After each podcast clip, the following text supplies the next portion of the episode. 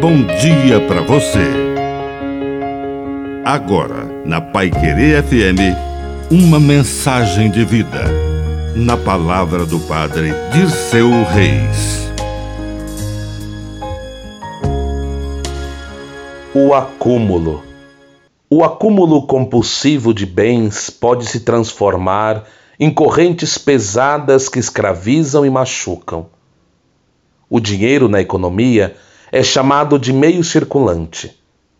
E a santidade do dinheiro, da riqueza, está em circular, porque quando ele passa de um para o outro, vai deixando rastros de solidariedade, de benefícios que matam a fome.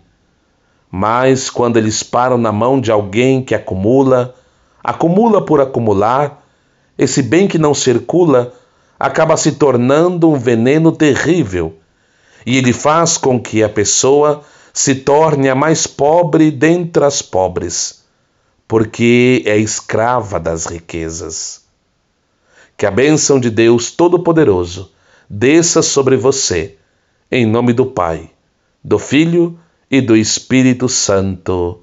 Amém. Um bom dia para você.